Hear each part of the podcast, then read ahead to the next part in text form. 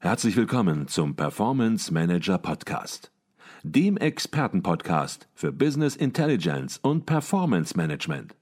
Inspirationen, Know-how und Impulse für Controller und CFOs, die noch erfolgreicher sein wollen. Ihr heutiger Gastgeber Peter Blum.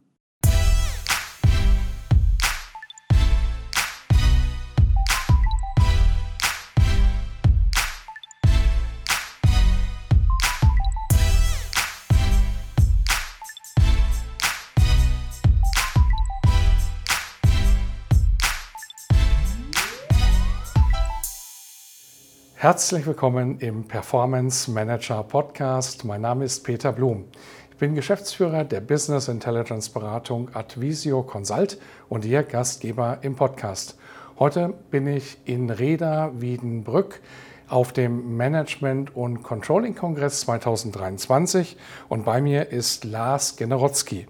Lars Generotzky ist Head of Controlling bei der Dr. Wolf Group und hat hier auf dem Kongress einen Vortrag gehalten, über den wollen wir jetzt natürlich sprechen. Doch bevor wir damit anfangen, zunächst mal herzlich willkommen im Performance Manager Podcast, Lars Generotzky. Ja, hallo Herr Blum. Vielen Dank. Ich äh, bin ein Stammhörer Ihres Podcasts und freue mich dann heute auch einmal persönlich live dabei sein zu dürfen. Dann freue ich mich natürlich heute besonders, denn äh, Hörer, regelmäßige Hörer, finde ich, haben sich damit auch in gewisser Weise das Recht erarbeitet, mal selbst einen Beitrag im Podcast dann zu liefern. Und Sie liefern einen sehr, sehr spannenden Beitrag. Ähm, Ihr Vortrag hier auf dem Kongress, der lautete Doping für das Controlling, Erfahrungen mit Business Intelligence bei der Dr. Wolf Gruppe. Und manchmal hat man eine Zuhörerschaft, die nicht ganz so aufmerksam ist und dann muss man darum ringen, mindestens eine Botschaft rüberzubringen. Und Sie werden sich sicherlich genau überlegt haben, was das für eine Botschaft ist, was Ihre Kernbotschaft ist. Wie lautet die? Ja, das stimmt. Die Implementierung der BI-Software hat bei Dr. Wolf zu einer Win-Win-Situation geführt. Sowohl die Berichtsempfänger profitieren von einem transparenteren, äh, zeitnäheren und auch empfängerorientierten äh, Berichtswesen als auch das Controlling. Das Controlling muss sich nicht mehr mit der Datenaufbereitung beschäftigen, sondern kann sich vielmehr die Zeit nehmen, die frei gewordene Zeit mit der Datenanalyse und der Steuerung der Zahlen äh, zu nutzen und damit ganz unserem Werbeslogan folgend Doping auch für das Controlling. Mhm. Und da werden wir natürlich jetzt gleich noch tiefer einsteigen. Ähm, Dr. Wolf Group, das wird vielen etwas sagen, zumindest so oberflächlich, aber im Detail werden natürlich dann doch wieder viele passen. Vielleicht können Sie hier ein bisschen auflösen und das Unternehmen vorstellen. Was verbirgt sich alles dahinter? Ja, gerne. Also wenn wir von Dr. Wolf Group sprechen, dann sind es tatsächlich zwei Schwestergesellschaften. Es gibt die Dr. Kurt Wolf mit der kosmetischen Sparte und die Dr. August Wolf mit der medizinisch-pharmazeutischen Sparte. Bei Dr. Kurt Wolf stellen wir Haarpflege, Haarstyling, äh, Produkte, dekorative und äh, pflegende Kosmetik sowie Zahnpflege her. Und dort verbergen sich, oder dahinter verbergen sich die Marken Alcina, Alpecin, Plantur, Bionic und Carex. Bei August Wolf stellen wir dermatologische Produkte und gynäkologische Produkte her Dahinter verbergen sich die, Namen, die Marken Vagisan und Linola. Mhm. Und als mittelständisches Unternehmen mit ca. 360 Millionen Euro Umsatz und knapp 900 Mitarbeitern sind wir tatsächlich umgeben von multinationalen Großkonzernen. Ähm, wir befinden uns oder in einem Umfeld, sodass wir häufig sagen, wir sind die Gallier aus Ostwestfalen. Wir machen die Sachen anders, um mithalten zu können gegen die Großkonzerne, ähm, weil wir sorgen nicht nur für Produkt, Lösungen, äh, Problemlösungen durch unsere Produkte, sondern wir wagen uns auch an Themen dran, wie fluoridfreie Zahnpasta, wie Scheidentrockenheit, die in der Gesellschaft häufig nicht thematisiert werden. Mhm. Und durch eine breite Medienpräsenz, durch unsere starke Werbung, sorgen wir auch in der Gesellschaft für eine Enttabuisierung dieser Themen und eine Sensibilisierung dieser Themen. Mhm. Und gehören mittlerweile ähm, zu den größten mittelständischen Familienunternehmen im deutschen Pharma- und Kosmetikmarkt. Mhm. Und das in einem schwierigen Umfeld, also umso bemerkenswerter, bewundernswerter und das lässt sicherlich dann auch Rückschlüsse zu, wie das Unternehmen geführt wird. Da wird einiges richtig gemacht, sonst würden Sie in diesem Umfeld nicht so gut bestehen können und sicherlich hat auch das Controlling hierbei dann einen wichtigen Beitrag. Jetzt sind Sie Head of Controlling und dieser Job, der ist Ihnen nicht einfach zugeflogen, das sind Sie auch nicht einfach so geworden, das haben Sie sich erarbeitet. Vielleicht können Sie ein bisschen was zu sich noch sagen, Herr Generotzki, wie Ihr Lebensweg war, Ihr Karriereweg und wie Sie dahin gekommen sind, wo Sie heute sind. Sehr gerne. Ich habe ähm, nach einem BWL-Studium ähm, in Bielefeld mit Schwerpunkt Controlling 2002 äh, auch in Bielefeld bei einem großen Maschinenbaukonzern meine Karriere als Controller begonnen.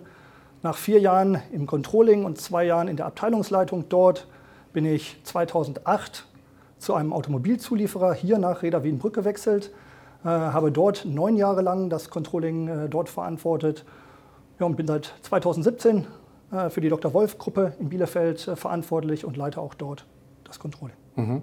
Als Sie neu ins Unternehmen gekommen sind, 2017, da hat man natürlich Erwartungen, aber ähm, man guckt natürlich dann erwartungsvoll auch in die Zukunft und sagt, Mensch, hier kann ich was gestalten. Und vor allen Dingen fragt man sich natürlich, Mensch, wie ist denn der Stellenwert des Controllings in der Dr. Wolf Group wirklich? Ähm, ist es so, wie ich es mir vorgestellt habe, sozusagen beim Kennenlernen? Ähm, oder kommt es dann auch wirklich so oder noch besser?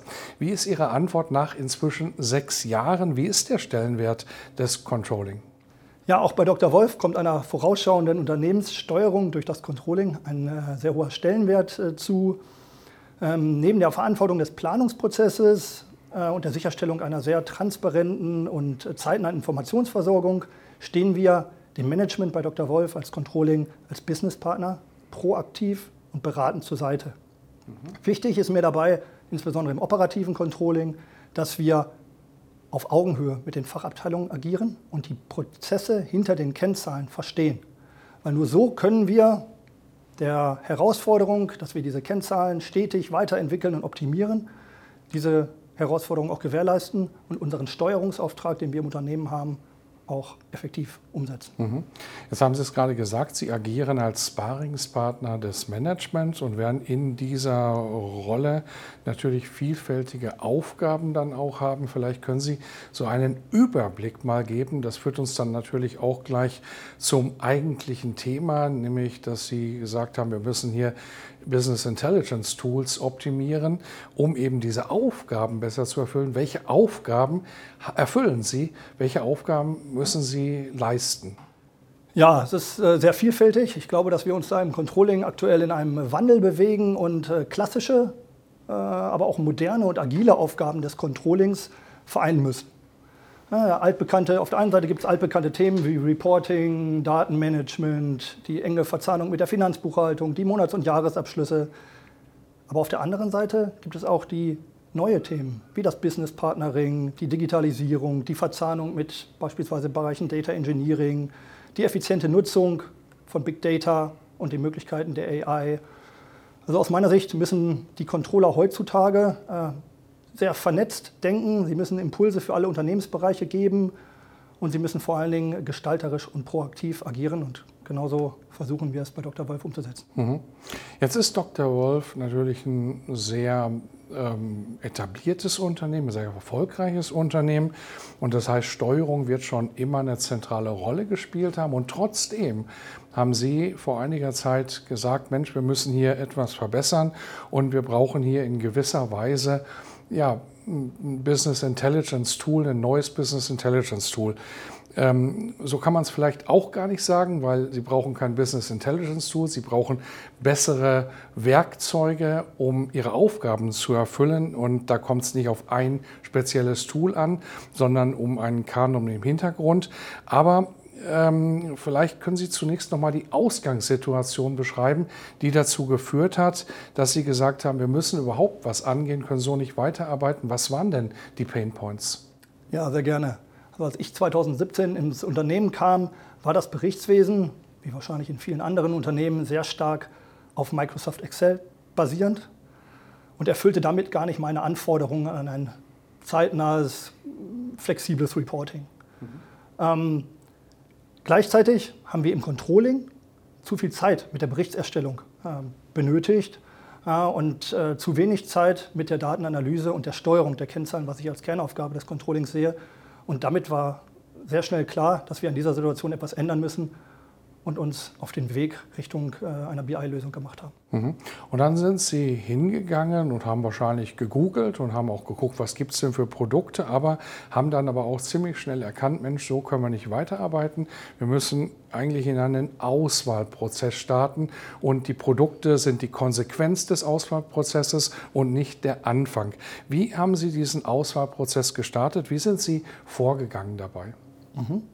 Also wir haben zuallererst den intern den Status quo analysiert und uns gefragt, wo stehen wir aktuell und welche Ziele verfolgen wir eigentlich mit der Implementierung eines, äh, einer BI-Software.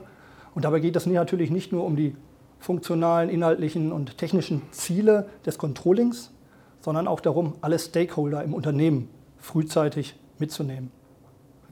Und daraufhin waren wir dann zu einer Produktauswahl, Vorauswahl auf dem BARC-Kongress in Würzburg. Äh, mhm Kongress für integrierte Planung und BI-Software und äh, haben uns dort verschiedene Anbieter äh, mit ihren Produkten angehört und kennengelernt und waren dort tatsächlich schon sehr beeindruckt von der klaren, aufgeräumten und intuitiven Benutzeroberfläche des Delta Masters. Mhm.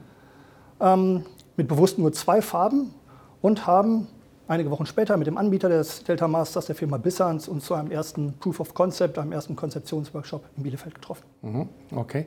Jetzt ist es ja so, wenn man so einen Prozess durchläuft, dann weiß man hinterher immer alles besser. Und vielleicht wird es in dieser Phase, auch wenn Sie unterm Strich sicherlich heute sagen werden, Mensch, das ist in Summe ganz gut gelaufen, gibt es trotzdem Lessons learned, wo Sie sagen, Mensch, da haben wir vielleicht auch Glück gehabt, da haben wir nicht sauber genug evaluiert. Und das ist ein Punkt, den würde ich gerne anderen mitgeben, damit die aus unseren Fehlern in gewisser Weise, aber auch was gut gelaufen ist, äh, profitieren. Vielleicht können Sie dazu etwas sagen. Was waren so die Lessons learned aus dem Prozess, aus dieser Phase? Ja, ein entscheidender Erfolgsfaktor aus meiner Sicht war, der sich insbesondere, wie Sie sagen, ein Lessons learned erst im Nachgang ergeben hat, zuallererst die Ist-Situation im Unternehmen zu analysieren und äh, wirklich die Ziele, die mit der Implementierung der BI-Software verbunden sind, eindeutig definiert zu haben. Von wo kommen wir, wo wollen wir hin und welche Eigenschaften eines BI-Tools bringen uns denn diesem Ziel näher. Mhm. Ja, daneben haben wir uns äh, sehr intensiv mit Unternehmen aus der Region ausgetauscht, die den Delta Master bereits im Einsatz haben und uns nach deren ähm, Erfahrungen bei der Implementierung, nach deren Lessons learned und auch nach deren ähm, Akzeptanz des Delta Masters im Unternehmen äh, berichten lassen. Okay. Sie haben sich dann, Sie hatten es gesagt, für ein spezifisches Produkt äh, entschieden. Und jetzt machen manche ja den Fehler, die sagen, jetzt ist alles gelöst und das läuft von alleine. Ist aber nicht der Fall. Sie nicken auch schon, mhm. dass das so nicht gewesen ist, sondern wie man es implementiert, wie man nun sozusagen ein Projekt umsetzt, ist natürlich ganz entscheidend. Ein Projekt kann trotz richtiger Softwareauswahl auch schiefgehen, wenn man es falsch im Unternehmen angeht. Äh, wie sah bei Ihnen ganz konkret der Implementierungsprozess aus? Ja, wir hatten aus den Zielen, in den eben beschriebenen und dem Lastenheft erstmal einen klaren Projektplan den wir nun in der Implementierungsphase konkretisiert und umgesetzt haben. Und dabei ging es unter anderem um Fragen wie, welche Berichte aus den Bereichen Vertrieb und Marketing, was unser erster Bereich war, den wir im BI umgesetzt haben, sollen denn bis wann implementiert werden und mit welcher Priorität? Natürlich auch die technischen Voraussetzungen, das heißt, wie sieht das Data Warehouse eigentlich unterhalb der BI-Software aus? Und nicht zu unterschätzen auch die Frage, wer soll eigentlich organisatorisch für, nicht nur für die Implementierung ähm, verantwortlich sein, sondern wer, wer, sondern wer soll die Single Source of Truth auch für die Zukunft sein, die sich um die Pflege der BI-Software kümmert. Und diese Frage zum Beispiel haben wir bei Dr. Wolf so entschieden, dass wir gesagt haben, aufgrund der fachlichen Nähe zu den äh, Fachbereichen ist äh, diese Aufgabe eindeutig im Controlling zu sehen. Und daher sind wir diejenigen, die die zentrale Pflege und die Single Source of Truth auch in der, ähm, in der IT-Software, in der BI-Software, sorry, äh, aktuell sind. Mhm. Und so haben wir dann in einem äh, Projektteam ähm, mit diesen Bereichen Controlling, IT, Marketing und Vertrieb und den ähm, Kollegen von der Firma Bissans in einer sechsmonatigen Projektphase ähm, die Umstellung des kompletten Vertriebs- und Marketing-Reporting von Excel auf eine empfängerorientierte Self-Service-Lösung geschaffen. Mhm, okay. Jetzt sind die Kollegen von Bisans natürlich auch sehr erfahren. Der Nikolas Bisans, der war auch schon hier bei uns im Podcast ein sehr geschätzter Kollege und Experte. Und ähm, ja, von daher haben Sie hier natürlich auch einen guten Partner gehabt, mit dem Sie es umgesetzt haben und dann Erfolge gefeiert haben.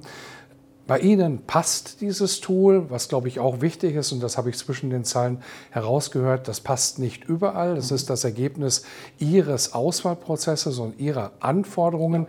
Von daher glaube ich, ist es auch nochmal wichtig herauszuarbeiten, dass das hier keine Empfehlung ist für ein Tool für jedes Unternehmen in jeder Situation. Richtig. Es geht eben darum, was sind die Anforderungen und wie lassen dies die am besten entsprechend in der jeweiligen Situation ableiten und natürlich auch immer unter Berücksichtigung, ja, was an Möglichkeiten da ist. Und das war bei Ihnen vor Jahren auch noch anders, als es heute der Fall ist. Definitiv. Das ist eine sehr individuelle Entscheidung auch. Genau. Also das, glaube ich, war nochmal wichtig, ja.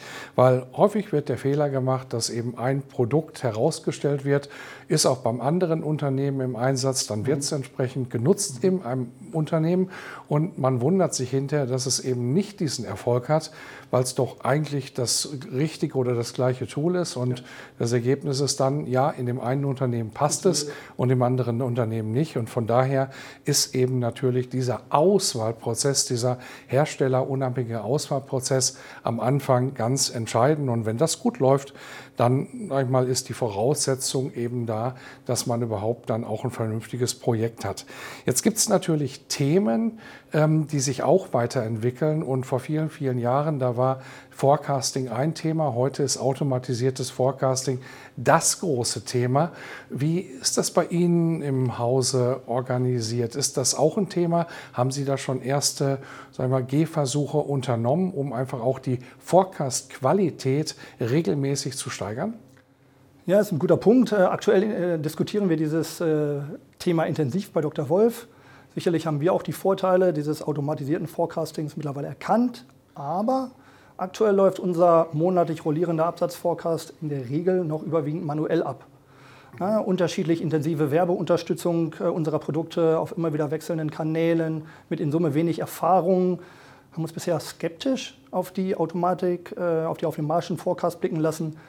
Ähm, hier gilt es nun, intensiver in das Thema einzusteigen. Wir müssen äh, den Vergleich einfach mal machen. Wie sehen diese automatischen die Ergebnisse dieser automatischen Forecasts im Vergleich zu den Ergebnissen unserer bisherigen manuellen Forecasts äh, aus? Wir müssen einen Vergleich durchführen und ich bin mir sicher, dass wir uns hier verbessern können und müssen und dass äh, das ein Thema ist, was wir sicherlich auf die Agenda 2024 setzen werden. Mhm.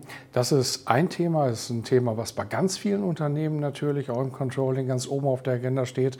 Und es gibt diese Use Cases und viele berichten im Nachhinein, dass der Forecast noch nie so effizient erstellt worden ist und noch nie so gut war, so noch nie so nah am Ist dann auch wirklich war. Ähm, was sind das für weitere Themen, die sich für 2024 auf die Agenda gesetzt haben? Ja, auch bei Dr. Wolf sorgt aktuell eine agile Transformation der Geschäftsmodelle für veränderte Prozesse, veränderte Strukturen. Und diese erfolgreiche Transformation funktioniert nur, wenn es auch ein adäquates Steuerungssystem dazu gibt. Ja, und wir stellen wie viele unter andere Unternehmen auch fest, dass in diesen volatilen und von Change geprägten Zeiten das bisherige Reporting nicht mehr das Reporting von morgen sein kann. Und wir auf diese Herausforderungen reagieren müssen. Die Chancen, die uns unter anderem äh, Big Data oder auch AI bieten, die müssen wir nutzen, um flexible Szenarienrechnungen, um Simulationen ähm, als Steuerungsinstrument auf den Markt zu bringen, die bewusst eine sehr kurze Gültigkeitszeitraum, äh, einen sehr kurzen Gültigkeitsraum Zeitraum analysieren, ähm, aber ich denke, das ist äh, eine äh, absolute Verpflichtung, sich diesem Thema jetzt zu widmen. Und äh, neben, daneben gilt es konkret noch, unsere Lessons learned aus der diesjährigen weltweit erstmalig im Delta Master durchgeführten ähm, Vertriebsplanung und Marketingplanung durchzuführen. wir sprachen eben über Lessons learned. Da gibt es sicherlich einiges, was wir noch rückblickend lernen können, verbessern können und optimieren können. Und generell wollen wir auch bei Dr. Wolf weiter unser Reporting in Richtung BI-Lösungen äh, ausbauen, was noch nicht auf alle Unternehmensbereiche ausgebaut wurde. Mhm. Das war Lars Generotzky, Head of Controlling bei der Dr. Wolf Group. Wir haben über seinen Vortrag hier auf dem Mencon-Kongress 2023 gesprochen mit dem Titel Doping für das Controlling, Erfahrungen mit Business Intelligence bei der Dr. Wolf Gruppe. Herzlichen Dank für Ihren Beitrag. Herr Blum, ich bedanke mich für das Gespräch. Hat Spaß gemacht, hier gewesen zu sein.